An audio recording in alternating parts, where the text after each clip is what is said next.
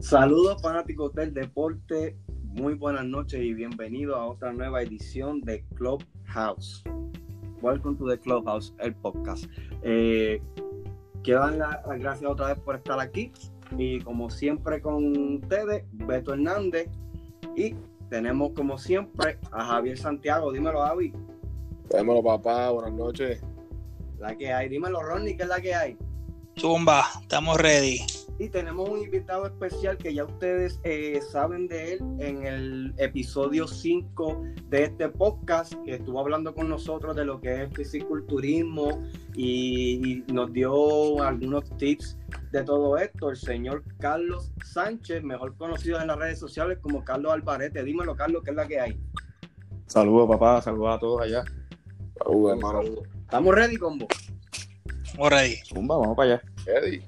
Vamos a empezar. Oye, este, hay muchos rumores de, de que la NBA vuelve. Ya eh, soltaron un montón de fechas en cuanto a draft, en cuanto a la lotería, claro, en cuanto al draft, en cuanto a un posible regreso en Orlando, playoff, un, un schedule de ocho juegos entre 22 equipos que vuelven, son nueve del este y son, eh, son eh, 13 del oeste. Vamos a empezar rapiditamente porque ya llevamos, llevan tiempo, muchos de los jugadores llevan tiempo sin ejercitarse, sin practicar. Este, y yo quería, quería preguntarle a Carlos, ya que está aquí, él tiene experiencia en esto de, de, régimen de, de, ejercicio y todo eso. Carlos, te pregunto algo. Eh, como jugador o, o, qué tips tú le podías dar a esta persona que como atleta o como persona que está acostumbrada a hacer ejercicio, estando tanto tiempo fuera de acción, ahora que las cosas vuelven a correr, eh, vuelven a, a, su normalidad, ¿qué tips tú podrías uh -huh. darle a esa persona para que vuelva a crear un régimen de, de, de, ejercicio, vuelva a crear rutina después de tanto tiempo apartado? Mira, Beto, esto, yo creo que esto es algo que, que todo atleta lo lleva en la sangre. Mayormente nosotros decimos que en un off-season prácticamente es descanso y no. Se supone que en, en el off-season, cuando tú lo lleves, sea para prepararte mejor, trabajar tus debilidades, para cuando tú entres en un season, tú vayas más duro. Pero ¿qué pasa? En este caso, pues, la pandemia como tal afectó todo esto porque para los efectos lo que son las áreas recreativas estaban cerradas. Claro. Y eso yo creo que para, para, para todo jugador, ya sea NBA, pelota, lo que sea, pues se le hace difícil porque se vieron obligados en ciertos puntos, aunque muchos de ellos obviamente tienen, claro, mucho más dinero que nosotros, que tienen que tener su gimnasio en, la casa y todo por el estilo, pero jamás y nunca la práctica va a ser igual. Ahora, ¿qué yo te puedo decir? Eh, para ya, si ya tú llevas ese régimen en cuestión de lo que, de lo que es tu preparación, pues mira, un atleta nato siempre va a ser un atleta nato. Eso es cuestión de, de, levantarse, ponerse a trabajar, entrar al 100% y traer, y traer ¿verdad? El, el, mejor paquete posible, tanto lo que es en condición, estamina. Este, es cuestión de, de, ponerse a trabajar lo más rápido posible para que ese cuerpo, esa memoria que guardó, es como que reactivarle, es como prender un botón de off, es mandarle un mensaje al cuerpo, decirle, ok, volvimos a lo mío. Y el cuerpo rápido te va a responder, te, te, va a responder. Este, no es algo que, no es algo que le vaya a traer tantas trabas a ellos, porque eh, acuérdate que ellos están acostumbrados, ¿verdad? A, a, a, a ese régimen, un régimen totalmente, eh, ¿verdad? Eh, súper estricto en lo que... En, en, no, en, lo que es el trabajo de ellos, que en este caso es mayormente lo que es condición y estamina. Este, pero en, ese, en este caso yo lo veo de cierta manera, yo lo veo como que ellos como tal no creo que se vayan a ver afectado. Pero tip que yo le pueda dar es cuestión de si, ¿verdad? Que en este caso no creo que haya sucedido. Sí he visto algunos jugadores pues que, que en efecto desde que comenzó esto de la cuarentena, en su casa estaban dándole entrotadoras en cardio y todo, y eso es algo bien esencial porque prácticamente de eso mismo es que ellos dependen. Sí, este, de eso viven. De, exacto. Eh, mayormente acuérdate que ya esta gente está bien acostumbrado a, a, realizar sus tiros y sus cosas. Obviamente no es que los dejen de practicar, pero siempre, siempre eso es una técnica que ellos siempre la van a tener con ellos. Yo creo que, yo creo que tip como tal que yo te pueda decir es retomar la rutina lo más rápido posible y el cuerpo rápido se va a encargar de esa memoria guardada, activarla, prender el botón de, de on y ponerse a trabajar. Así que ya saben, mi gente, el secreto es, trabajarlo. Eh, el cuerpo siempre lo, eh, como dice Carlos, lo- va, va a tener esa memoria y es solamente activarla, es solamente comenzar a hacerlo. ¿sabes? No, no, puedes, no puedes ver si ha, ha habido algún cambio hasta que empiece, ¿no? es verdad. Sí, no, de- definitivo, eh, definitivo. Ahora, sí, sabe- sabes que si más ellos, en cuestión de que ellos estaban en una incertidumbre, si, si la temporada se iba a activar, si no se iba a activar, si, si iban a, cancelarla, si no la iban a cancelar, y se pusieron en cuestión, ¿verdad? De, de, de hacer cosas que no tenían que hacer, tanto en lo que sea, vamos a poner, romper su hábito alimenticio, romper prácticamente totalmente su, su rutina, pues, pues ahí sí yo te voy a decir, mira, sí te va a afectar porque no vas a retomar eh, tan rápido lo, lo- lo que perdiste en, en- en lo que hiciste. Ahora, si tú seguiste en tu régimen tal y como estaba, en cuestión de lo que por lo menos llevar la buena alimentación, mantenerte en el peso adecuado, este, mantenerte aunque sea corriendo, pues tú sabes que es cuestión de, de- de volver a implementarte en, en- en la rutina de vuelta a la cancha, practicar tus tiros y yo entiendo que yo entiendo que rápido que hagan eso, retoman nuevamente su su su estamina, su estamina y su condición tal y como la tenían en la misma temporada. Pues Ferroni, dímelo. Comba- eh, No, yo, eh, yo creo que hace mucho sentido lo que indica Carlos. Que estos son deportistas de años, ¿no? No, son personas, pe- vamos a decir, adolescentes, ¿no? Que están empezando quizás en este mundo del deporte. Eh, y como, como bien dice Carlos, ¿no? Activar esa memoria yo creo que es bastante fácil para ellos, no tengo duda. Eh, Carlos, quería preguntarte, ¿te ha tocado eh, darle una rutina, ¿verdad? O, alguien que venga después de una lección, eh, ya sea ya sea deportista o no, eh, que tengas que hacerle quizás alguna rutina especial o se trabaja de la misma manera. No, mira, todo dependiendo, ¿verdad? De, de- de- de la gravedad de, de lo que vaya a ser la lesión, ¿me entiendes? Mira, en, en estos casos, mayormente, las rutinas más graves son las que tienen que ver con articulaciones, lo que son hombros, lo que son muñecas, lo que son rodillas. Esas son lesiones graves. ¿Por qué te digo que son lesiones graves? Porque el atleta nunca va a saber si está al 100% hasta que toque la cancha. Mm, Y esto, y esto no es en cancha, mi hermano. Esto es cuestión de, de- seas baloncelista, seas pelotero, seas fisiculturista, una articulación, una lesión en una articulación. Realmente eh, eh, eh, es bien difícil porque el tú saber si me encuentro al 100% es poniéndolo en práctica. Un doc- de hecho, un doctor, un doctor de medicina deportiva que te dé los masajes y todo, nunca le va a decir a un, a un atleta que está al 100%. Lo más que te dan un alta es a un 75, un 80, 85%. Nunca te lo llevan al, al- porque tiene que tener su margen de error. claro, claro. Este, y ahí, pues, todo dependiendo de cómo, cómo, cómo, cómo ese atleta, ¿verdad? Se va a ir desarrollando en el deporte que practique. En mi caso, pues, yo mismo he sufrido, he sufrido eh, lesiones, no de gravedad de articulaciones, pero sí a lo mejor en un desgarre muscular, a lo mejor en un cuádriceps, en un bíceps, este, eh, en un lateral de la espalda. Pero son lesiones que, que no, no, o sea, me afectan para entrenar, claro que sí. Este, y tengo que hacer unas modificaciones en rutina. Si tengo un, un cuádriceps lesionado, no puedo cogerme a squatear con, con cuatro platos. Tengo que empezar otra vez desde baby foot hasta tratar de llegar a lo que a lo que yo pueda llegar. Es, es cuestión, yo creo, de, de modificar un poquito este tu rutina, tu rutina diaria en el, en el deporte mío, ¿verdad? En este caso en el gimnasio y tanto en el de ellos. Este, ir modificando poco a poco hasta que, hasta que, hasta que tú te sientas 100% seguro, ok, puedo ir incrementando, puedo ir haciendo esto porque yo estoy consciente que puedo aguantar un poquito más. Pero si te vas a la carrera, pues ahí es donde está el problema. Y el riesgo como tal.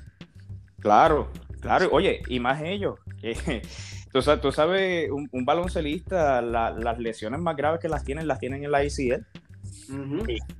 y en los tendones de Aquiles. O sea, son, son lesiones que literalmente te pueden, te pueden acabar la carrera. Te como por te dije.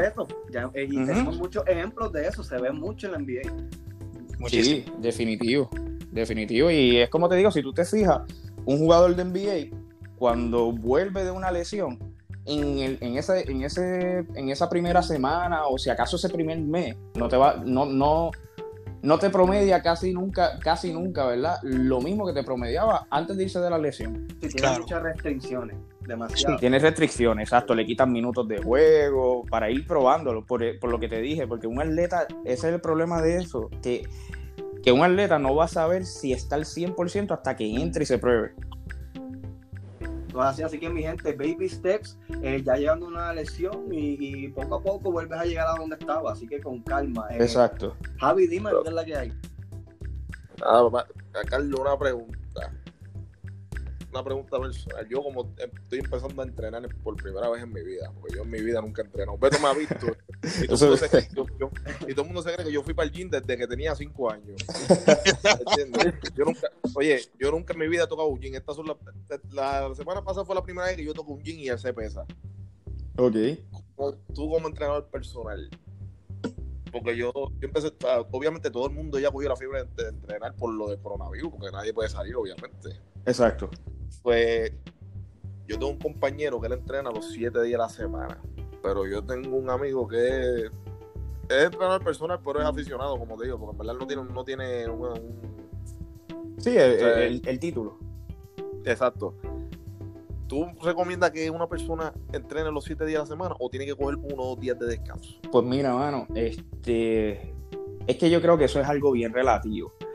Porque, mira, este, parte del descanso es, parte del entrenamiento, ¿verdad? En mi, en mi deporte, este, yo he ido ya a ciertas competencias y, y ¿qué pasa? Yo siempre me preparo eh, en la semana entreno de 4 a 5 días y me cojo, me cojo un día de intermedio, por ejemplo, si entreno lunes y martes, me cojo el miércoles de descanso, vuelvo, vuelvo jueves y, y jueves y viernes y sábado y cojo domingo.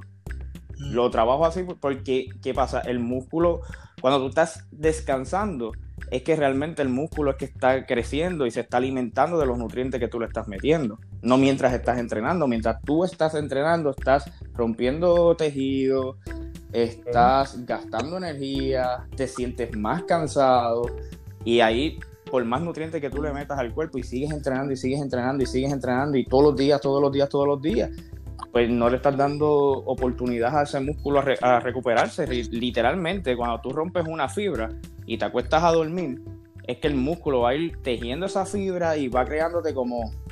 Mira, eh, imagínate una fractura de un hueso que te crea a veces un sobrehueso, pues eso mismo pasa con el músculo. Estás rompiendo esa, esas fibras y se siguen creando más fibra y más fibra y eso es lo que se hace que el músculo se vea más grande. Pero eso lo haces a través del descanso, no lo haces a través de un gimnasio, si no vas a seguir rompiendo fibra, rompiendo fibra por ahí para abajo. Y todo depende, ¿verdad? De, de, de, la meta que tú tengas en tu mente, que es lo que tú quieres lograr. Pero si tú me preguntas a mí en, en una persona normal, no que se dedique a lo mejor al deporte que yo practico, que es la fisicultura, pero una persona normal con que haga de 3 a 4 días, para mí es suficiente. Estás haciendo un excelente, una excelente labor. Ok. Así que, así que mi gente, ¿tienes algo, algo que añadirle, Javier? No, no, no, no, te da esa pregunta, porque es que tenía esa duda con el compañero mío y o sea, uno me dice una cosa, otro me dice una cosa, entonces yo le pregunto a una persona que sabe de verdad. Yo te lo digo, yo, yo, yo practico fisicultura desde, bueno, entrenando llevo muchos años, pero fisicultura desde el 2016 y yo siempre he cogido mi rutina de 4 a 5 días. O sea, nu- nunca la extiendo 7 días corridos. El músculo tiene que descansarlo, obviamente. Hay que descansar. Eso es parte de mi entrenamiento, eso es una lesión básica. Así que mi ahí lo tienen. eh, y como había mencionado, ya tuvimos a Carlos en, en el podcast. eh, hace varios podcasts atrás, puedes encontrarlo en, en Welcome to the Clubhouse en Spotify. Eh, el episodio se llama Episodio 5 Fisiculturismo. Pueden eh, estar ahí, que Carlos yo sé que se acuerda. Hicimos unas Claro. cuantas preguntas que tienen que ver mucho con lo que se está hablando ahora. Así que este, ya lo saben. Episodio 5 Fisiculturismo con Carlos Alvarete. Y Carlos, ¿alguna red social por si acaso eh, alguien quiere conseguirte hacerte alguna pregunta? Sí, mira, por, por Instagram mayormente es donde, donde promuevo mucho eh, lo, eh, lo que son tips en cuestión de alimentación, ejercicio. Eh, van a ver varias fotos de mi competencia. Me consiguen como Carlos guion abajo, Albaret. Albaret es doble T y al fin. Albarete. Así que ya lo saben mi gente, ya luego vamos a subirlo por la página de Clubhouse Report en Instagram para que tengan entonces una, una imagen de, de, lo que es eh, Carlos con su página de Instagram. Ahí pueden entrar y pueden enviarle eh, cualquier duda, cualquier tips que necesiten, pueden preguntárselo a él. Con mucho gusto entiendo que se los va a contestar.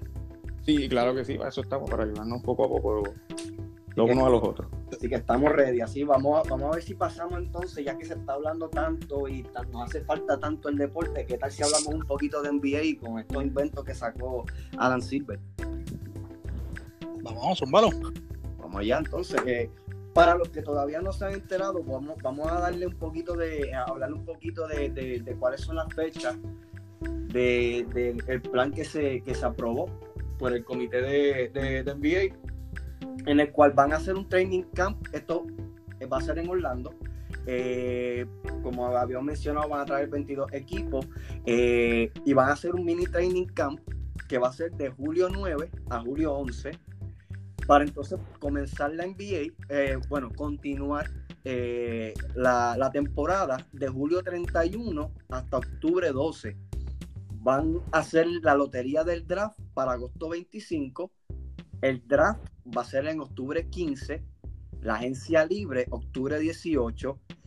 Entonces, van a ver un training camp que sería, entiendo que para la temporada próxima, eh, en noviembre 10 y en la temporada del 2020 al 2021 empezaría en diciembre 1. Quiero empezar con Javier. Javier, este formato, eh, ¿cómo lo ves? ¿Cómo lo encuentras? ¿Qué le quitaría? El formato completo, como tal, de los playoffs que estaba hablando. Eh, sí, sí, el, el schedule como tal que acabo de mencionar del NBA. Pues mira, sincera, yo sinceramente a mí no. Es que, no, o sea, es que nosotros llevamos tantos años acostumbrados a, a que la NBA empiece a finales de octubre, principio de noviembre, y que lo cambien así, y, bueno, obviamente no fue culpa de ellos, fue culpa del coronavirus, uh -huh. pero que lo cambien así de un día, de, de, un día para otro va a ser difícil, va a ser difícil, tal vez sería, tal, tal vez en un futuro lo acepte y diga, fue tremenda idea, pero por ahora a mí personalmente no me, no me agrada. No me agrada de verdad. Y de hecho, creo que uno de los podcasts pasados dijiste que por ti eh, eh, hubiese sido mejor que suspendieran la liga y empezaran la próxima con, con su horario. Sí, sí. Es, que, es que sería. Mira, cuando viene a ver, en el West hay tres equipos, en el East hay nueve equipos. ¿Por qué? O sea, ¿me entiendes? No, no encuentro lógica ahí. O sea, no encuentro lógica. Ahora mismo Washington está número 9. Washington ni iba a entrar si, si la NBA estuviera corriendo ahora mismo. No sabemos si John Wall viene, viene a jugar cuando empiece la, la, NBA. No, ya se confirmó que no va a jugar. ¿No va a jugar? No. Pues perfecto, mira, en dos años ya, ya cobró 70 millones sin jugar un juego. para que vean cómo son las cosas. Chicos, increíble, claro. Ahora mismo verá. En el lado del West lo encuentro un poquito más competitivo. Porque ahí se van a pelear varios. Esos eso 9, 10, 11, 12, 13 y el 8 se van a pelear por ese octavo lugar. Y como le dije a Beto, yo y Beto y estuvimos hablando va por la tarde. Y yo dije que yo, yo veo a los Pelicans entrando. Uh -huh. No sigue así. Segunda la moción. Yo veo a los Pelicans entrando y me siento tan mal dejar a Portland afuera. Tal vez, tal vez Portland me, me sorprenda, pero yo veo a los Pelicans, la, la juventud, Zion, este, desde que entró, a juego espectacular. Este, Brandon Ingram, como todo el mundo sabe, este año ha sido un, un, un año exagerado. Bueno, fue un All-Star. ¿Sabes? Lo que todo el mundo esperaba cuando él entró para la liga. Uh -huh. este, Alonso está haciendo su trabajo como Poingal. Para mí, Alonso está haciendo excelente trabajo desde que llegó a los Pelicans. Yo no sé si la gente se siente igual.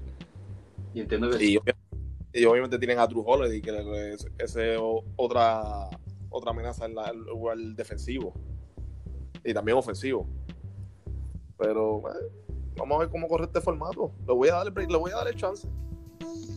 Eh, después, después, que tengamos el deporte, basta. No, no me hubiese gustado, no me hubiese gustado que, la, que suspendieran la liga después de, de, que ha sido una temporada bastante buena. Pero no, y, y, otra y otra cosa es que lo, cuando ven a verlo yo creo que te pusieron también para no jugar, para jugar sin fanáticos. Sí, hasta ahora no, no, se ha confirmado que va a haber fanáticos sí. en la cancha. Supuestamente había, había escuchado supuestamente que lo que iban a utilizar eran como los sonidos de, de 2K. Sí, es cierto. para, para, simular como si hubiese gente. Que para mí no, no es lo mismo, pero hagan lo que ellos quieran. Bueno, pero yo prefiero, yo prefiero el sonido que con lo que están haciendo en, los- en los parques de pelotas de colegiales que están poniendo peluches en los bancos. es verdad, sí, sí. Dímelo, Ronnie, eh, ¿qué piensas de este formato, papá? Mira, eh, es lo que tenemos. Eh, yo lo único que no estoy de acuerdo es que se acortara la season. Eh, pienso que sí se debía terminar. Eh, incluso le hubiera beneficiado a los equipos, ¿verdad? Eh, a pesar de que, como, como había hablado. Eh, Carlos al principio, ¿verdad? Son deportistas, se van a aclimatar bastante rápido a su ritmo. Pero creo que hubiera sido interesante, ¿no? Eh, darle más tiempo eh, de juego, ¿no? De, temporada regular, terminarla y arrancar con los playoffs. Eh, estamos hablando que Adam Silver lleva años eh, coqueteando con la idea de cambiar el formato de playoff. Eh, tuvo mucho tiempo para hacer un buen invento. O sea, yo creo que esta la oportunidad de oro para hacerlo y no tocar la season, sino el formato de playoff. Eh, obviamente, ¿verdad? No sucedió. Dieron ya la, el schedule como, como está, ¿no? Que como dije, no me molesta para nada. Creo, creo que es lo más sabio que se puede hacer dentro del tiempo que tienen, ¿no? Para intentar acomodar la liga nuevamente. Eh, pero lo único que, que, le, que le vi inconveniente era, ¿verdad? Pues eh, que se jugaran los 30 equipos y que se terminara la serie. Es lo único que, que le veía como, como, como, inconveniente. Lo demás pienso que está bastante bien. Me parece perfecto. Y, y de hecho, eh, eh, fue el, el, timing perfecto para hacer, para hacer el cambio. Sí. Vamos a ver si funciona, quién sabe. Claro, claro ¿Sí? que sí. Uh -huh. Dímelo, Carlos, ¿qué tú piensas de este formato? Pues mira, yo creo que, que, este año fue un año bien difícil para, para la NBA también en cuestión de que si te fijas también el formato del All-Star lo cambiaron y muchas personas lo criticaron y sin embargo mucha gente dice que fue el mejor All-Star de la historia. Mucha gente le gustó, hay otros que no le gustó. Este, no sé, yo pienso que hay que darle la oportunidad dentro, dentro de lo que pueden hacer, pues es, es lo más sensato porque no iban a dejarnos a nosotros los fanáticos sin NBA y no lo iban a dejar a ellos con las ganas de saber quién, quién pudo haber sellado ese campeonato, ¿me entiendes? Claro. Yo creo, yo creo que hay que, hay que darle la oportunidad, hay que ver cómo comienza y ver, y ver cómo, cómo arranca. Yo creo que al fin y al cabo, el que es fanático de, del baloncesto le va a gustar como quiera. Evidentemente lo hayan acortado o lo hayan hecho como lo hayan hecho. Yo creo que, que era cuestión de complacer, complacernos. No, yo creo que hasta los mismos jugadores que estaban buscando era complacernos a nosotros los fanáticos. Claro. En verdad, eh, eh, en mi opinión. Yo no, no sé, creo que hay que darle la oportunidad a ver, a ver el formato. Ahora sí, veo las fechas demasiado de muy pegadas unas de otras, pero uh -huh. dentro de lo que queda, pues, pues es, lo, es lo único que pueden hacer.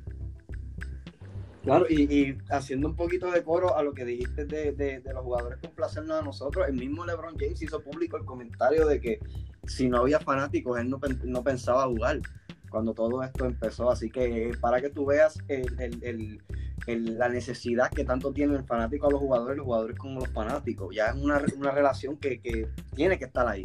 Exacto. Oye, cuando, cuando viene a ver, no es lo mismo jugar, no es lo mismo jugar guerrilla que nosotros jugamos por jugar. Uh -huh. Claro. Oye, Exacto. Sentir, que, sentir que tú tienes una yo, la meta, y que esa gente empiece a gritar, Uh -huh. eso, eso, te, eso, te, llena de una manera que tú dices, ahora sí, ahora sí que yo estoy motivado para jugar. Ahora claro. Exacto. Claro, sí. y, y, hay que ver si, si eh, el no tener eso afecta un poco al equipo. Mentalmente al jugador, Uh -huh. que no sabe si está haciendo las cosas bien o no, o, o no lo estás haciendo. Claro. Oye, y también hay mucho equipo, mucho equipo malo que se está beneficiando de, este, de, este, de esto que están haciendo ahora. Como Phoenix. Claro. Que sí, yo, yo, no entiendo qué hace Phoenix aquí. aquí ¿Cuánto pagó Phoenix por estar aquí? Yo no sé, yo, yo no sé, yo creo De verdad hay que, hay que chequear esa nómina. el, que, el, que, el que puso a Phoenix, el que sugirió a Phoenix debería ser despedido.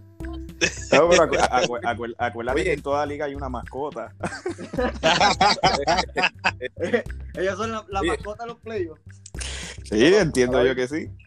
Ay. ¿Cuántos juegos van a jugar? Ocho, ¿verdad? Son ocho jueguitos.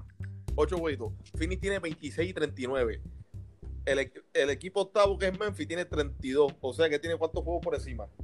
Phoenix está, ocho. Phoenix está fuera por seis juegos y van a jugar ocho. Tienen, tienen seis juegos por encima y van a jugar ocho. Entonces, Phoenix va a ganar los, los ocho juegos. sí, corrido. Estaba, digo, no, no, no estoy seguro. Este, no sé si lo pudiste verificar, Beto, lo que te había comentado esta tarde. Este, no estoy seguro, pero habían comentado en cuestión de rumores que supuestamente esos equipos de que fueron eh, invitados hablando, este, ellos jugaban su, pre su precision y este, comenzaban en cero, su récord en cero. No sé qué cierto sea. Si es así, yo estaba hablando con Beto esta tarde, que, que no es justo, porque imagínate, son ocho juegos, o sea, un equipo tiene una mala racha de tres, cuatro juegos perdidos, puedes estar fuera de unos playoffs, ¿me entiendes? Claro. Pero no, no, o sea, no quiero dar una información errónea porque como han surgido, muchos rumores y todavía lo que está oficial es la, las fechas como tal, el formato todavía le siguen dando vuelta y dando vuelta, pues no quiero entrar en eso, pero si es así que ellos empiezan en cero, pues no lo catalogo como que como que justo, porque entonces los juegos que ellos ganan en la temporada, que cancelan, este pues realmente lo que hicieron fue para lograr la invitación a Orlando, ¿me entiendes? Exactamente. Yo no, yo no lo veo viable por el, por el hecho de que entiendo que es injusto para los equipos que están en el top. Claro. Los equipos que ya llevan, eh, digamos, del, 1 al 5, del 1 al 6, que eh, antes que se acabara la liga ya estaban prácticamente eh, seguros con su puesto, que su récord se ha borrado solamente por ocho juegos y que terminen, qué sé yo, porque pueden haber lesiones, pueden haber eh, malas rachas y vamos a poner un, ejemplo como mi Bucky Box, que es el mejor récord de la liga en estos momentos, que termine en, se lesione Yanis, claro que Dios no lo, que, no lo quiera, pero Exacto. Que, que entonces se queden fuera solamente porque pues borraron el récord por completo, yo entiendo que es un poquito injusto para, para los equipos tops y no, lo veo, no lo veo como algo que se apruebe. Y que, puede, y, que puede, y que puede suceder, ni siquiera una lesión, puede, puede suceder. Hay equipos buenos que de momento tienen una racha mala de tres juegos. Si la temporada es de ocho juegos, imagínate. Claro. Eh, eh, esperemos que no sea así. No, esperemos. Yo espero que no sea así. Y by the way, este, Javier, eh, tú sabes el schedule, eh, estaba buscando en internet y estaba viendo uno, un posible itinerario de los diferentes equipos. Y el de Phoenix sería, si esto fuera oficial, el primer juego sería contra Dallas, después Indiana, después los Clippers, después Dallas, después los Sixers, después Washington, después Miami y después eh, Oklahoma City. Ay, Benito, tienen una victoria en esos juegos. Contra Washington. Cuidado, yo creo que Phoenix se debe retirar con dignidad. Tienen una victoria, tienen una victoria con Washington y yo estoy dando victoria por, por, por darle el beneficio de la duda. Porque no está John Wall. por no decir que estaban 0 y 8. llega, hasta John Wall, llegan 0 y 8. No, Devin Booker, va a tener que meter 71 otra vez. 70 fueron, ¿qué día? No, no recuerdo. Olvídate, va a tener que meter 70 para los 8 juegos, ¿viste? Va a tener que promediar 70 por juego. Oye, y, tú sabes, que, y tú sabes aparte que nos estamos burlando de Phoenix, obviamente. Oye, ellos tienen un talento joven, ellos tienen a Devin Booker y tienen a, a Ayrton. O sea, no, tienen, no tienen dos porquerías, tienen dos chamaquitos que juegan. Yo pienso que ellos, ellos necesitan vidas en el banco y un mejor coach. Bueno, pues, este, ¿quién es el coach de él? Monty Williams. Monty Williams. Monty Williams es buen coach, fíjate. Bueno, él es un coach de playoffs porque él en, New Orleans, eh, él llegó a playoffs y ellos tenían a quién, a Chris Paul y David West. A Paul, David West y, Tyson Chandler. Y el, y el señor Pellas Noyakovic. Mis respetos a Pella donde quiera que esté. Uh, ¿verdad, Pella? Uno de los mejores tiradores de tres. Esto es este, pero vamos entonces a hablar de playoffs, vamos entonces a discutirlo, por lo menos el lado oeste. Eh, ¿Qué opinan? ¿El, oeste o el, eh, o el, este? El este, el este, el este, perdón. Ah, vamos a para este, dale. ¿Estamos ready, gente? Vamos. Pues vamos a empezar entonces contigo, Ronnie. Este, ¿Cómo tú ves el este eh, por el momento? Con todo esto, ¿ves algún cambio en cuanto a los seeding o, lo ves igual? No, para nada. Este, eh, Washington es una burla, ¿verdad? Washington no tiene que estar ahí. Eh, el este se tiene que haber quedado como está. yo creo que el este no tiene el problema como el oeste. del 1 al 8 yo entiendo que ya está set. O sea, no, no hay nada más que buscar. aquí, más bien sería ver el, el, bracket, ¿no? De, de, quién va contra quién y, más o menos me la estima quién va a ganar la serie, ¿no? De, por, esa primera ronda. Eh, pero no creo que haya ningún cambio ¿verdad? en tema de los, que, los ocho clasificados que ya están. Ok, si fueras a hacer un, si fueras a hacer un bracket, ¿cuál, ¿cuál sería? ¿Lo dejaría igual como está del 1 al 8? Sí, yo eh, entiendo que, que eso no va a cambiar. Eh, o sea, en ocho juegos, eh, bien poco probable. Ok. Eh, entonces, tú, Javier, ¿qué tú opinas? Pues mira, yo, yo entiendo que se va a quedar igual, porque Washington, como dice Turo, Washington es un asco. Bueno, el, talento de Bradley Bill se está perdiendo ahí ahora mismo. Y pues, yo los dejaría exactamente como están. Milwaukee 1, Toronto 2. Si acaso, si los vamos a mover un poco, pues si Boston gana para el West, pues Boston 2, Toronto 3, Miami se queda 4, Pacers 5, eh, Filadelfia está. Filadelfia puede caer 5. Si empiezan a jugar bien, si, si Embiid dejará de hablar más de lo que juega. Este, y pues yo lo veo así. Esos mismos equipos, esos mismos ocho equipos que están ahora mismo son los que van a entrar para mí. Entonces, tú, Carlos, ¿cómo tú lo ves? De- yo, yo, yo pienso lo mismo, pienso que ahí no va a haber muchos cambios. Yo creo que si hay cambios, lo que puede haber es uno que otro cambio, un- un- uno o dos cambios, si acaso, de equipos que estén bien cerrados en los récords, pero se quedan los mismos equipos que estaban.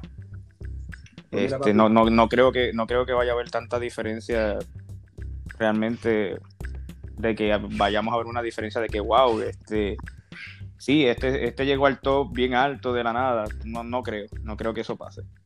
Exacto. mira, yo tengo, yo tengo, yo lo veo un poquito diferente. Eh, yo sí haría, así haría varios cambios. Yo tengo sí, Milwaukee primero. Eh, Yo también. Número, número dos tengo, tengo a Boston. Eh. Número dos tengo a Boston. Eh, obviamente la de Toronto eh, lo tengo número tres.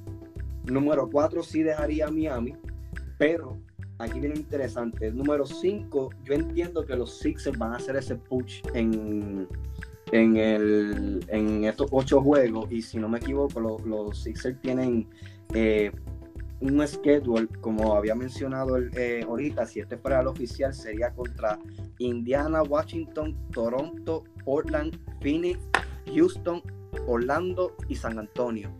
Y ya es oficial que eh, LeMarcus Aldridge se va a perder el resto de la temporada. So, yo veo a Filadelfia como, como que va a dar ese, ese último push, ya que con todo este tiempo que ha pasado, eh, eh, entiendo que ya las lesiones eh, ya están, ya deben estar al 100% y van a tener el equipo ready, que ha sido un poquito difícil mantenerlo saludable en este en, en esta temporada, pero si los tengo número 5, número 6 tengo Indiana y tengo a Orlando subiendo a número 7 y a Brooklyn subi- eh, bajando a número 8 porque ya es oficial que también Kevin Durant no va a jugar y Ujú. Kyrie Irving eh, está pensando también sentarse la temporada y honestamente yo no creo que, que en estos ocho juegos eh, Brooklyn vaya a hacer un push que lo, que lo suba o lo, o lo mantenga. Así que yo bajaría a Brooklyn a, a octavo porque tampoco entiendo que Washington va, va a tener un- una buena racha como para entrar a lo último. So, así, así lo tengo, más o menos. Yo creo, yo creo que cerramos todos más o menos en lo, en lo mismo. Son los mismos equipos que estarían. Lo que cambiaría sería una que otra posición. Tampoco es como que. ¿Mm? Claro, claro, ¿no? Y, y asumiendo, ¿no? De, de- de que estos equipos que mencionaba que, que tengan una buena racha en estos ocho juegos, eh, que si no posiblemente cerrarían igual. Pero sí puede, puede pasar, ¿no? Eh, ahora que baje Brooklyn baje el 8, pues no sé si Orlando sea peor que Brooklyn en estos ocho juegos, eh, porque no, no conozco el schedule, ¿verdad? Que está en Orlando. Déjame Pero ver si lo, si lo puedo conseguir aquí rapidito. Mira, Eh, el, el- el de Orlando sería, y perdona que te interrumpí, Turul, eh, No, tranquilo.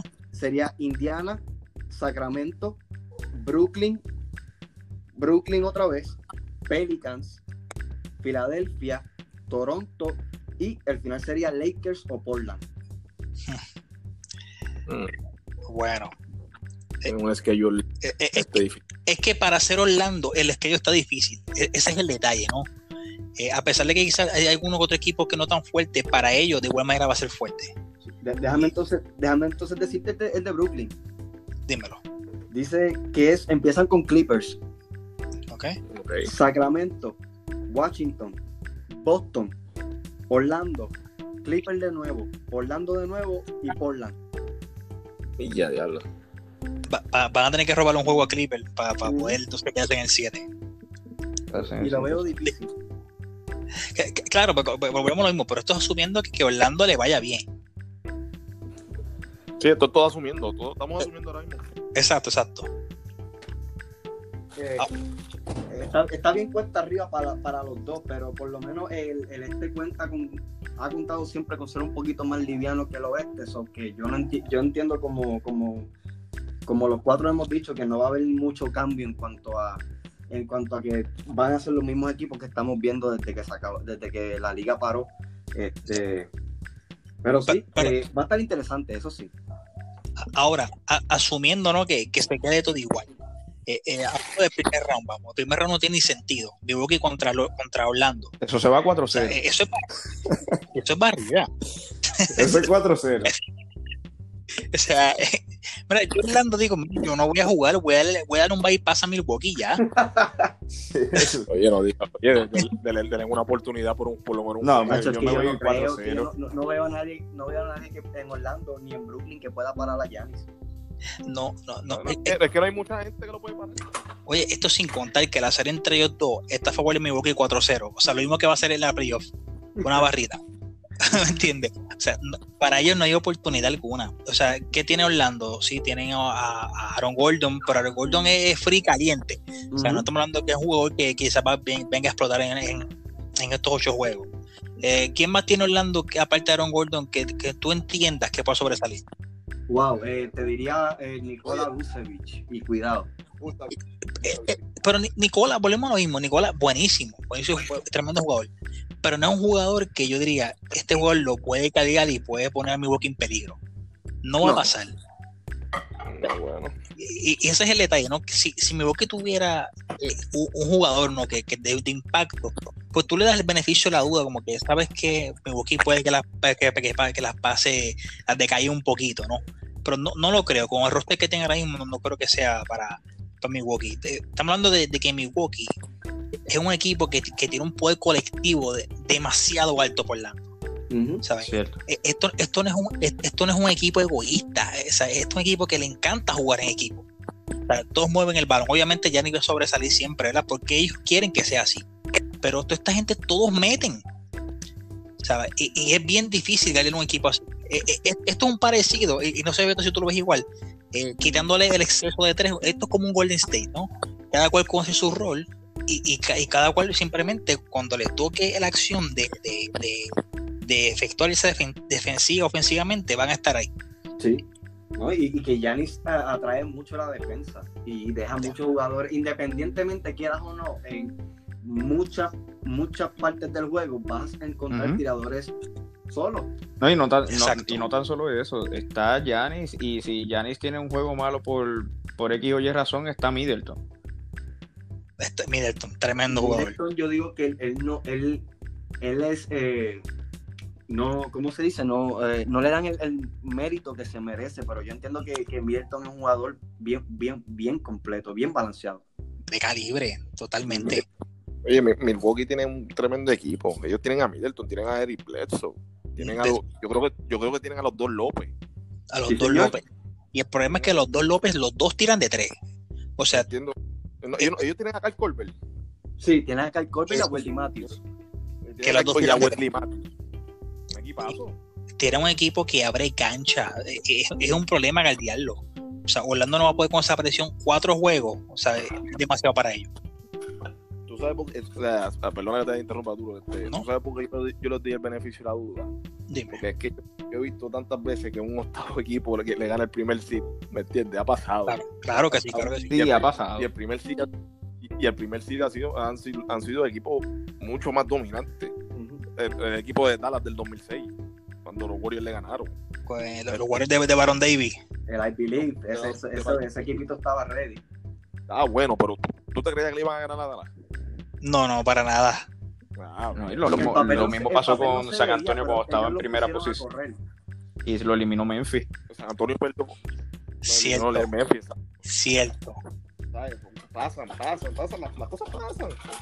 ¿Me entiendes? En el 93, si no me equivoco, Seattle con Gary Payton y Sean Kemp tenían el mejor récord en la liga y perdieron contra Denver. Que en ese equipo jugaba Mutombo. Sí, y, sí. tenían la serie- y, eso, y eso era cuando los- el primer round eran el que ganara tres juegos. Y si ya se le fue dos juegos arriba y viene, viene y le ganó tres de cantazo. No, claro, de, de que pueden pasar, puede pasar. Oye, sería increíble, ¿no? Ver algo así. Eh, igual que la gerencia de Milwaukee va a decir, voy a romper este equipo porque no sirve para nada. O sea, porque sería algo sorprendente ver que Orlando ¿verdad? tumba un equipo así. Se van a ver obligados porque si eso pasara, yo entiendo que ahí es así que, que sería el peor momento para que le sucediera ese evento, ya que eh, eh, se, se acerca el, el- el- el año del contrato de Giannis ante todo. Ujú. Si pasa eso, eso va a ser como que el ticket para salir de Giannis. Sí, totalmente. Vamos a ver qué pasa. Entonces, en esa serie de los Cel- de, de los Celtics, o digamos, si se queda, si se queda igual, Toronto contra Brooklyn, yo también lo veo como, Yo lo veo 4 a 1. como un 4-0, mano. Puede ser hasta un 4 a 1. Ahí. Y te explico, yo creo que va Ahí le 4 doy- a 1 por el sentido de que a veces Kyle Lowry se tira unos juegos que tú dices, mano, eres bueno a veces en temporada y en playoff eres un fiasco. Pero hay que verlo, Sí, hay que verlo, hay que verlo jugando. Pero, pero con todo y eso, con- no sé, con todo y eso le- me atrevo a regalarle un jueguito. No veo, no veo a Toronto tan, tan sólido, sólido como para decir que, o sea, es un equipo bueno, no estoy diciendo que no, pero no lo veo tan sólido como, como el, como el año pasado que estaban ellos, que, que acaban con medio mundo. Yo, Claro. yo le daría un jueguito si Kyrie Irving juega. Eh, si no, está bien difícil que, que, eh, Brooklyn o Spencer Dinwiddie o, o el mismo Kyrie Lever puedan, puedan parar a, a, a Kyle Lowry. Si Kyle Lowry viene mal, eh, eh, Fred Van Vliet está teniendo un season No, súper bueno. Y lo que es la combinación Van Vliet Siakam, ¿sabes? Estamos hablando de que tienen a Margasol también. ¿sabes? Oye, oye, este, vamos, son los campeones, vamos. Este, Claro, eh, exacto, gracias. eh, eh, ellos, ellos no, ellos no van a abrir a entregar el título tan fácil, ¿no? Eh, ellos están demostrando y diciendo, oye, eh, no extrañamos a Kawhi Leonard, estamos aquí y estamos seguros. Sí, está en segundo, exacto. O sea, o sea, eh, eh, ellos se están dejando sentir, ¿no? Que, que- que están mandando un mensaje de que sepan de que podemos repetir si lo, si lo proponemos, ¿no? Porque, eh, nuevamente, eh, esto es otro equipo como Milwaukee, ¿no? No tienen una estrella en particular, sino que cada cual asume su rol y no son egoístas, ¿no? Y en cualquier momento, cualquiera de ellos puede brillar, ya sea Gasol, ya puede ser Siakam, Van Fleet, Lauri, cualquiera de ellos puede brillar, ¿no? Y los puede cargar. Eh, por eso no creo que lo que es Brooklyn tenga oportunidad contra Toronto, honestamente. Eh, les puse, yo los puse como 4-2, asumiendo que Kyrie Irving juegue, ¿no? Porque Exacto, yo le Kyrie puse Irving, tú 4 a 1 sabes, asumiendo cariño. es- exactamente. Y, y Kyrie Irving, como ustedes saben, él es medio loco y él puede decir, ¿sabes qué? Voy a jugar y mañana dice, ¿sabes qué? No me siento bien, no voy a jugar. Y, y no sé, pues por esa razón lo- los pongo 4-2. Yo lo pongo 4. Yo lo pongo, yo como ustedes así. Pero tengo entendido que Kyrie no va a jugar. Pero si Kyrie no juega, está 4-0. Está 4-0, sí, cariño. Está 4-0, pero si no, 4-1. Entonces, ¿qué, qué pueden decir de, de Boston contra. Ah, perdón, dímelo, Avi. Mira, yo, le, yo le doy un juego a a Brooklyn si Kyrie no juega por, por esta razón, me explico. Las veces que Kyrie no jugó para Brooklyn, Spencer Dinwiddie, Ace, que es el maldito nombre de ese tipo. Spencer, Spencer. cuando él ponga regular, Brooklyn tiene un, un ¿sabes? Tan positivo. O sea, en, en cuestión de, de, de partidos ganados. Ujú. ¿Me entiendes? Que el tipo, o sea, no estoy diciendo que el tipo es una superestrella, pero al parecer, con, Ha demostrado, sí, ha demostrado mucho, mucho eh, improvement. al parecer el equipo es más cómodo con él de point guard. O- sí, oye, eh, muchos equipos sacando Cleveland, eh, lo que fue, eh, por lo menos en, en Boston, eh, Boston corrió bien distinto cuando Kyrie Irving estuvo ahí. Eh, no, no se vio el mismo Boston, ¿verdad? Tan imponente cuando él llegó porque se tuvieron que ajustar a él. Y ese, yo creo que ese es el problema que tienen con Kyrie Irving, ¿no? Eh, él llegó a, a Brooklyn y le- la- lo que quedó del equipo, ¿no? Porque se fue muchos jugadores cuando él llegó, se tuvo que ajustar a él, ¿no? Y cuando tú ajustas todo un equipo a través de un solo jugador, pues es un poco complicado, ¿no? Caer en ritmo. Y, y yo creo que ese problema que ha tenido, que ha tenido Brooklyn. Y ahora, el factor, ¿verdad? Que no está Kevin Durant, ¿verdad? Pues es un factor importante. Si estuviera Durant, yo creo que yo ponía 4-0 a favor de Brooklyn, porque Durant, vamos. eh, ¿quién, de, ¿Quién iba a parar a, a Durant en, en Toronto? Honestamente. Na- No, yo no creo que. nadie. Nadie. O sea, eh, eh, y estamos hablando con un tipo, o sea, Durán parece que literal tiene un imán con el aro. O sea, este tipo tira tan y tan bien, o sea, que, que es difícil galdearlo. Y aparte, ¿cuánto mide Durán, Beto, si sabes? Eh, dicen que mide 7 pies, pero la realidad es que yo lo veo como un 6, 10, 6, 11 por ahí. Entiendo que, la, un 6-11. entiendo que la NBA puso una regla nueva que dijeron las estaturas exactas de los jugadores. Y, Sí, porque los estaban midiendo sin zapatos. exacto, y que Vendurán sin zapatos entiendo que salió en 6'11, 6'10 por ahí. 6'10. Un tipo que mide 6'10, que, que tiene un wingspan enorme, porque no, no, sé, no sabemos cuánto miden los brazos de ese, de ese hombre. Que, que tiene un tiro altísimo. O sea, es, es bien difícil, ¿no? Galdearle a Kevin Durant. Eh, y po- ponemos por un macheo uno a uno, yo creo que, que, que Kevin Durant se lo iba a comer vivo. No, de verdad que sí. no, no en, en uno a uno que tú sabes que ese es el, el pan de cada día de Kevin Durant. eh, y by the way, eh, busqué rapidito, el wingspan es de 7'5". Va para allá. So, es como tú tratar de, de- de darle un lambequeso a Yao Ming. literal, literal. O sea, es, bien, es bien largo los brazos de ese hombre. Eh, y, va a estar, va a estar bien difícil, va a estar bien cuesta arriba. Y de hecho, ah, que mencionaste que Kyrie Irving es bien eh, frío y caliente en, en cuestión de sus decisiones. Mira qué cosa que él se sale de Cleveland porque quería un equipo para él y se va para Brooklyn y trae a Kevin Durant. Sí, o sea, eh, a, a él no le salió el proyecto en Boston. No. O sea, no salió. Y, y, y sabes que, haciendo un paréntesis, eh, es una lástima que Boston haya salido de Isaiah Toma por él. Porque Boston tenía un núcleo eh, parecido a lo que, lo que hoy en día es Toronto, lo que es Milwaukee. Este núcleo de jugadores que no viven en estrella, pero que, que corría bien con Isaiah Toma. Eh, ¿verdad? Y pues, eso fue su decisión. Sí. Yo, para mí cambió totalmente la- eh, el clima de ese equipo desde que Kyrie ¿verdad? pues, llegó. Sí, pero yo, sí, pero se podían quedar con así de toma, pero la cuestión es el dinero que estaba pidiendo.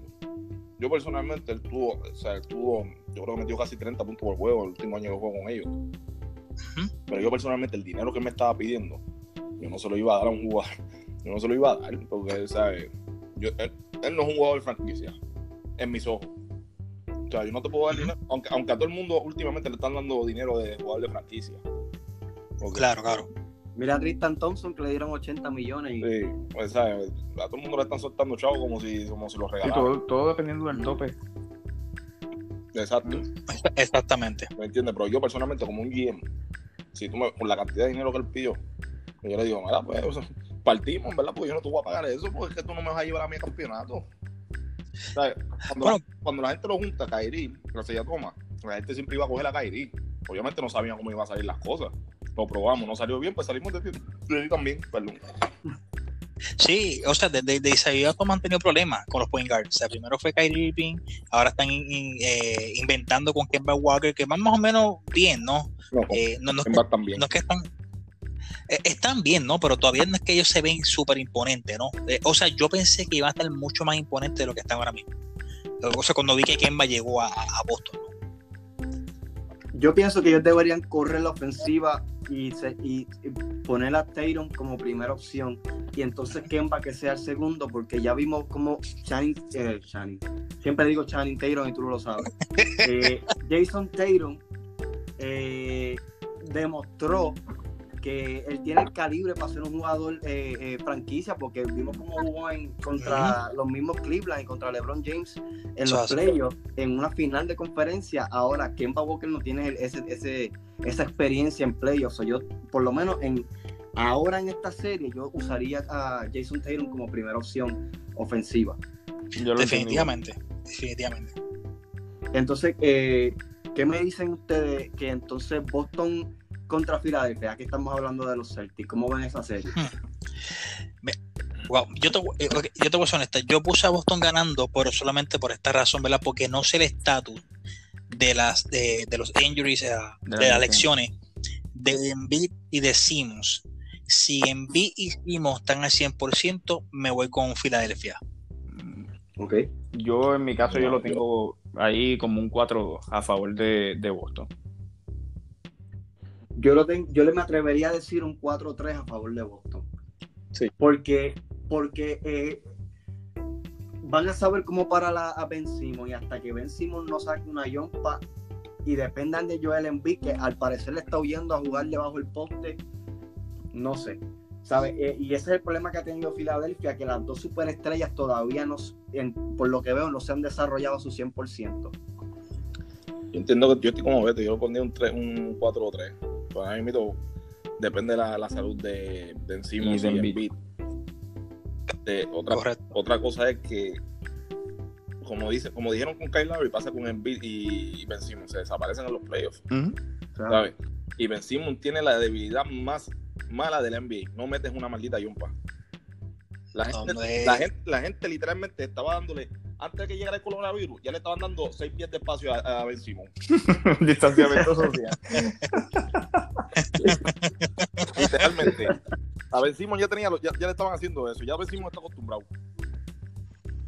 Y no las tira, eh, y, y no, es, no es como que no intenta, ¿sabes? Él simple y sencillamente está bloqueado completamente de, de la línea de tres. Oye, y te, digo, y te digo una cosa, si Ben Simmons llegara a meter la maldita, yo, yo me atrevería a decir, me atrevería a decir que fuera el mejor gol de la liga, de, de corazón. Si metiera la Oye, pero yupa, está- si metiera la yupa. Porque él, él, ¿En serio? él, él defiende también, a la gente no- Ni un triple. Ni un triple, por lo menos la- en la media distancia como un de, un- como un de Rosa. Que con la, el- el- este tipo mide como 6'9, 6'10, mi hermano. literal. eh, eh, eso es lo que, lo que está, le quería comparar ahora. O sea, estamos hablando que si no sería prácticamente un Luca Doncic. O sea, por estatura, ¿no? Eh, son dos point guards súper altos, que prácticamente en la posición de point guard se comería vivo a casi todos sus matchups, porque es alto, es fuerte, y si tuviera tiros, ¿sabes? Vencimos sería algo ridículo en la liga. No, Y el manejo de balón es, es excelente. Eh, Sí, totalmente. Ahora quería traer, quería traer ¿verdad? Eh, estamos, eh, estamos poniendo todos a Boston como ganador, pero en la serie de ellos al 100%, la serie está a favor de Filadelfia 3 a 1. O sea que, o sea, que, que, que por eso la es que le digo que si ellos vienen al 100%, eh, yo entiendo que Filadelfia se los lleva. Bueno, pues, veremos, veremos a ver cómo, cómo termina todo esto, pero entonces faltaría solamente una serie que sería Miami contra Indiana y Miami para mí es el equipo a dar una sorpresa en los playoffs. Me gusta mucho Miami. Ahora tienen, tienen una serie bastante cerrada ahí, en mi opinión. Yo, lo- yo lo veo 4-2 a favor de Yo Miami. estoy igual, 4-2. Yo también, yo también. O sea, eh, estamos hablando de, de que obviamente eh, regresó Indiana, no el hijo pródigo, y aparece estar al 100%, ¿no? Estamos hablando de Víctor Oladipo.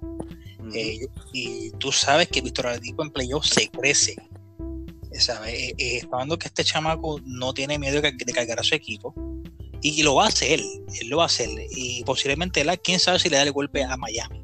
Ahora, estamos hablando de la combinación Butler y Godala en playoff. O sea, estos son dos veteranos. Y estamos hablando de Godala, que es un tipo que fue pieza clave en el campeonato de Golden State, que todavía le queda por jugar.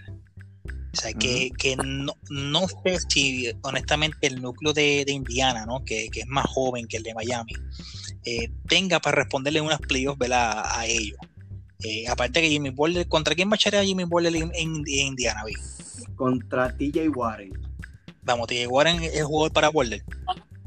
Eh, defiende bastante bien, pero el, creo que uno de los juegos que tuvieron, este, tuvieron una mini, un mini scuffle y sacaron a, a TJ Warren. So, me gusta mucho que sea este macho porque todo- después de eso no, no volvieron a jugar Es cierto. porque me- se suspendió la liga.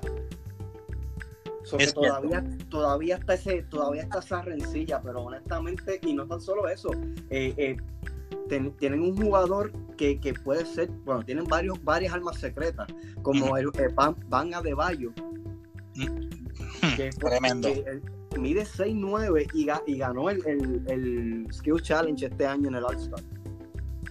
Eh. Tienen a Tyler Hero, Tremendo ese chamaco. chamaquito vino quemando, quemando la, la, la malla. Ese, ese chamaquito es un tirador nato. Tienen a Kendrick Nunn, que está número 3 como Rookie of the Year. Tienen a Kelly. Olynyk. Tienen a David Robinson, que fue el que ganó la competencia de triple. O sea, estamos viendo todos o sea, los nominados y ganadores de diferentes, de diferentes competencias y que se está viendo la defensa de Miami es, es una de las defensas élites en la liga. Sí, Es ridículo, es ridículo. Y, y tú sabes que lo, lo, lo que es bueno de este equipo de Miami, este Beto, que van a la par con Jimmy Butler. O sea, estamos hablando que Jimmy Butler es un tipo eh, extremadamente competitivo. Y no sé si tú recuerdas cuando él era tan y tan competitivo que tuvo problemas con sus compañeros de Minnesota. Porque, porque él entendía que ellos eran inferior, que eran inferior a él, ¿no? Porque no subían a su nivel. Sin embargo, en Miami pasó todo lo contrario. Todos ellos subieron el nivel de Butler. Y, ya tuviste la, sorpresa que acaban de dar. Están ahí, están cuartos. Y quién sabe si la season completa hubieran subido una posición más. No, y definitiva, definitivamente. Y, mira, ¿sabes qué? Eh, eh, hemos, nosotros nunca hemos visto a Jimmy Butler como un jugador franquicia, pero un jugador que cae bien en cualquier equipo, en cualquier sistema. Porque es un jugador que te puede acabar el juego. Es un jugador que te puede explotar para 20 y pico, 30 puntos por juego. Es un jugador que te defiende porque una de las mejores. Bueno, de rookie le decían el Kobe Stopper. El, tipo es tremendo. Oye, cogió la, tercera unidad en Minnesota y le ganó al cuadro. en todos los equipos que ha estado también ha lucido muy bien. En todos. Exactamente. Eh, él estuvo Chicago y Minnesota, ¿verdad? Chicago, en los Sixers. Chicago, Minnesota, te, te, puedo decir, Ay, los que mi equipo en Miami. Yo fui el primero que dije que no quería Jimmy Butler porque era un cáncer, pero güey, me hizo comerme las palabras.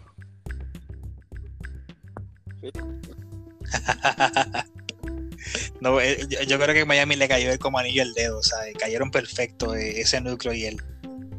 yo, no, lo vi posible al principio por, el problema que tuvo él con, con Wade en Chicago y, toda esa todo ese toda esa problemática tú sabes que, Miami ama a Wade.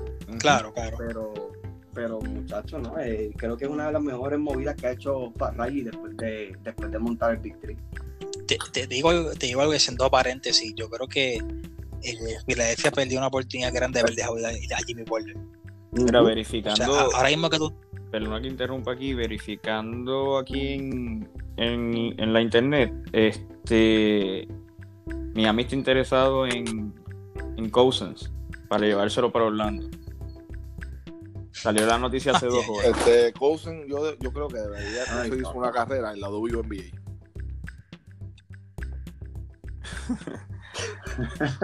Oye, oye, está interesado. oye, pero, pero espérate, vamos a hablar claro cuando Cosin vino buenizano en Golden el tipo produció.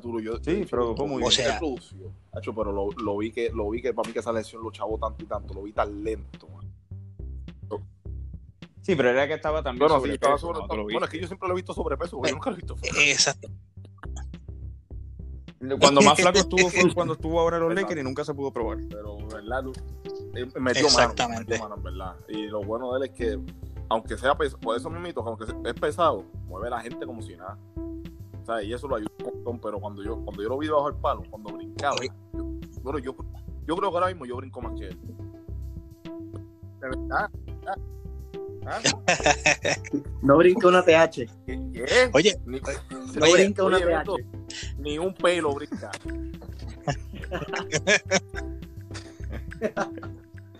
Oye, tú sabes que va, va, sería interesante verlo, ¿no? Porque eh, vamos a asumir que es que él simplemente no quiso entrar todavía en juego, eh, porque se está poniendo en forma, porque está practicando fuerte, ¿no? Eh, como, como, bien, como bien dijo Carlos aquí, no se pudo probar en Lakers, ¿verdad? No sabemos cómo, cómo realmente iba a venir este hombre.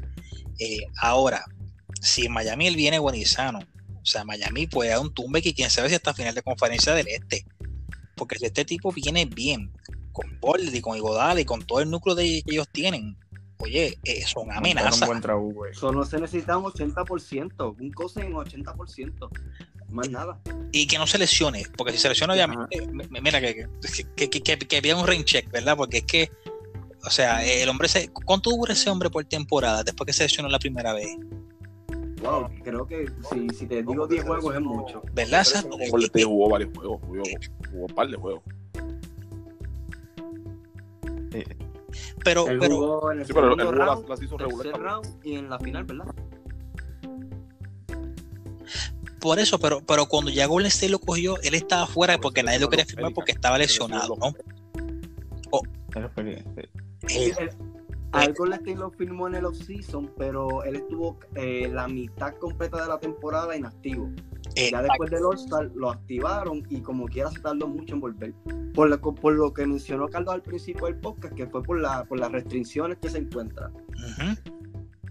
Pero, ¿qué, qué hubiese sido entonces también de los Lakers con un Cousins en, en 70-75%? Ay, no, esto yo le le daba el con campeonato. LeBron James y Anthony Davis? Dale, dale, dale el campeonato y Oye, entrégaselo. ahora mismo, Y ya. Dwight Howard está jugando un baloncesto excelente. Dwight Howard ha sido una sorpresa. Imagínate. Ha sido una sorpresa. Ha sido una está sorpresa. En problema de forma, vamos a meter a Dwight. Ah, Dwight está cansadito, vamos a meter a Cousins. No tienen debilidades debajo de la pintura. No tienen. No tienen. y- y tienen, y tienen a Magui Y tienen a Magui, eso iba a decir ahora. Olvídate de eso, dale el campeonato, los Clippers que se vayan, que, es que se muden de estado. Oye, cuando, cuando Costin estaba bueno y sano, que, está, que jugó en New Orleans con, con Anthony Davis. Oye, tú sabes lo difícil que era entrar en esa pintura con esos dos machos ahí. Y mucha gente decía que no iban a, a, con- a consistir. Y mira lo que. Y de, y de hecho, de hecho, Cousin estaba en las conversaciones de yo creo que ves los encima de Anthony Davis, papá, cuando se Oye, lesionó. metía 20, 25 puntos, 11 rebotes, 5 asistencias. Un centro, un centro, un centro que te haga 5 asistencias. Aparte no, era de- tremendo. del Joker que te hace 7 y 8. Es algo- au. O sea, o sea, o sea, no, el, el tipo es tremendo, o sea, y con Anthony Davis era una amenaza, o sea, pues, es- yo realmente quería verlo ellos dos juntos otra vez, no, Eh, porque será algo bien imponente verlos ellos dos juntos otra vez en la aventura. No mano, se dio. Ese equipo de los pero lamentablemente. tenían- los tenían ellos dos y tenían a Rondo. Si hubieran quedado juntos esos tres, hubieran hecho mucho, mucho, mucho daño. Pero mucho. Y, y, y más Drew Holiday, que la gente se olvida del pobre de Drew Holiday. Sí. Y era tan entretenido ver ese equipo que, que de verdad para mí me- hasta me molesté cuando eh, de Marcus Cousins se lesionó porque después que pasó tanto tiempo sin poder entrar a playoff en Sacramento, lleva un equipo que la combinación con Anthony Davis, después, tanto que, la, que, que dudaron de ella y fue tan esa, esa combinación estaba demasiado de muy, de muy problemática en, en- en los dos lados de la cancha. Ambos son grandes, ambos pueden meter la bola, ambos pueden tirar la bola, pueden hasta tirar el triple, defienden. Wow, es, es demasiado. Y que se lesione, que acabe así por una lesión. eh, y como fue, fue buscando un rebote después de un tiro libre. Sí, no, Pero pues son cosas que pasan. Exacto. Son cosas que pasan y ni modo. parte del oficio. es parte del oficio. Pero eh, por más que me gustaría a mí eh, seguir hablando de, de todo esto, pues no hay tiempo para más.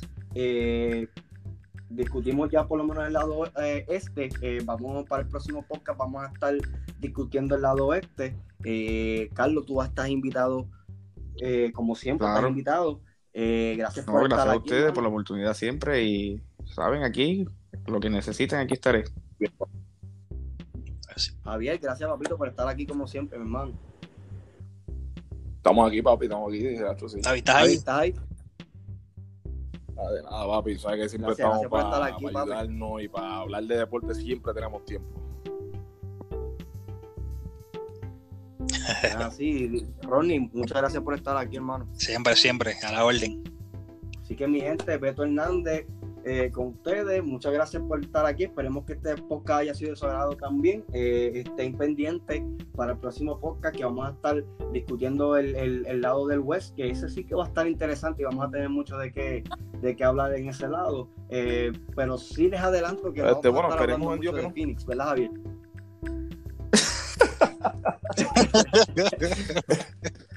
Así que mi gente, nos gusta hablar de todo, pero si quieren hablar de deporte, vamos a hablar aquí en Welcome to the Club. Ah, buenas Así que noches. tengan todos muy buenas noches. Buenas noches. Bueno.